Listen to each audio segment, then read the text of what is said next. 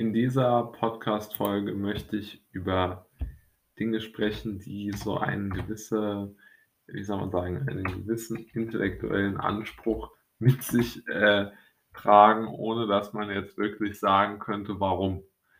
Und ich denke, dass das vor allen Dingen zutrifft auf Musikinstrumente und auf das, äh, Schachspielen.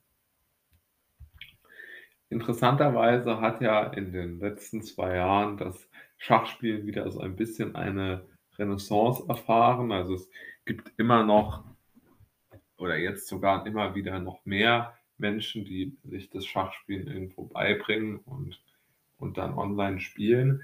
Aber vor allen Dingen geht es darum, Schach hat ja immer noch so eine intellektuelle Ader in sich. Wenn man das jetzt mal vergleicht mit Videospielen, die haben ja überhaupt keine intellektuelle Ader. Also selbst die Leute, die extrem viele Videospiele spielen, würden ja nie von sich selbst sagen, sie wären intelligent, weil sie viele Videospiele spielen.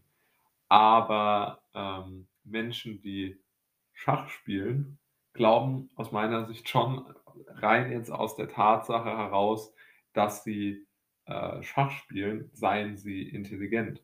Sie sagen es vielleicht auch nicht so offen, aber ich glaube doch, dass Schachspielen als äh, Hobby oder als Berufung oder wie man das auch immer sehen will, einen extrem hohen intellektuellen Touch hat und die Menschen, die das machen, als sehr intelligent eingestuft werden.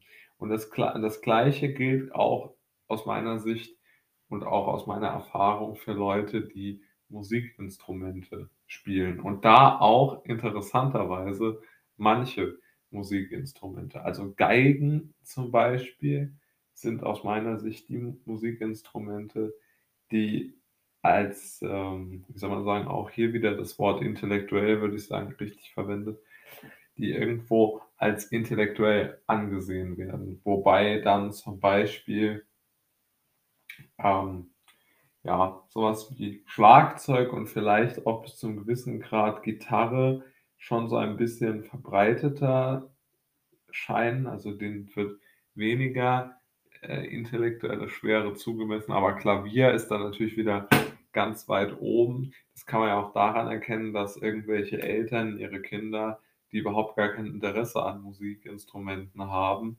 äh, sofort beim äh, Klavierunterricht mit sechs Jahren oder so anmelden.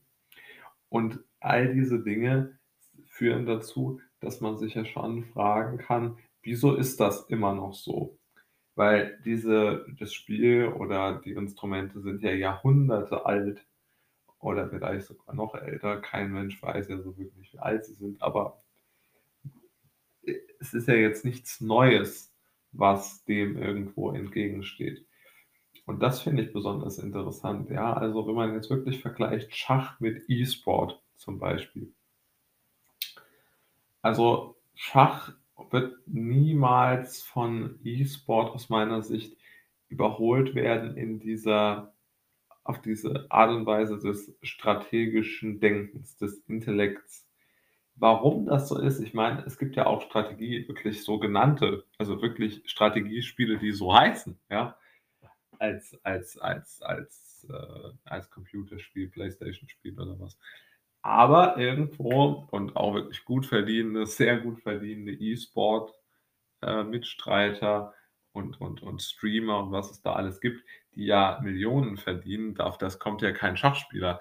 Aber trotzdem wird, wird Schach als die absolute Spitze der Intelligenz angesehen. Und gleichzeitig auf der anderen Seite kann man sich dann angucken, wie zum Beispiel Menschen, die Geige spielen können oder Klavier, dass die eine ganz andere künstlerische Begabung attestiert bekommen, wie wenn jetzt jemand gut elektronische Musik abmischen kann. Was ja vermutlich alles irgendwo eine Frage der Begabung ist, wie gut man das kann und wie viel Spaß es einem bereitet. Aber interessanterweise ist es so, dass so gewisse Sachen einen extrem hohen gesellschaftlichen ähm, ein hohes gesellschaftliches Ansehen haben. so eine gewisse gesellschaftliche Konnotation und dann wird darum so ein Mythos gebaut. Und, äh, das das empfinde ich als hochinteressant, weil es gibt ja keinen wirklichen Grund dafür dass das so angesehen wird. Aber irgendwo, äh, erscheint's mir doch so zu sein. Und ich würde ja sagen, es ist sehr positiv zu bewerten, wenn viele Menschen Musikinstrumente spielen und Schach spielen lernen.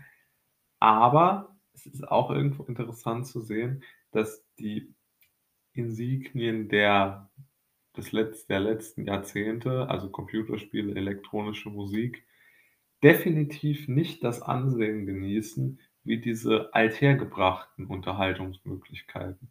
Und das empfinde ich vielleicht als, ähm als sehr interessant, dass obwohl ja die wirklich die Hundertfache an Menge an Leute an Leuten diese Instrumente und äh, diese diese Computerspiele und und und und und elektronische abgemischte Musik hört. Doch selbst von diesen Leuten würde ich behaupten, die Schachspieler und die klassischen Musiker als, ähm, künstlerisch begabter eingeschätzt werden würden.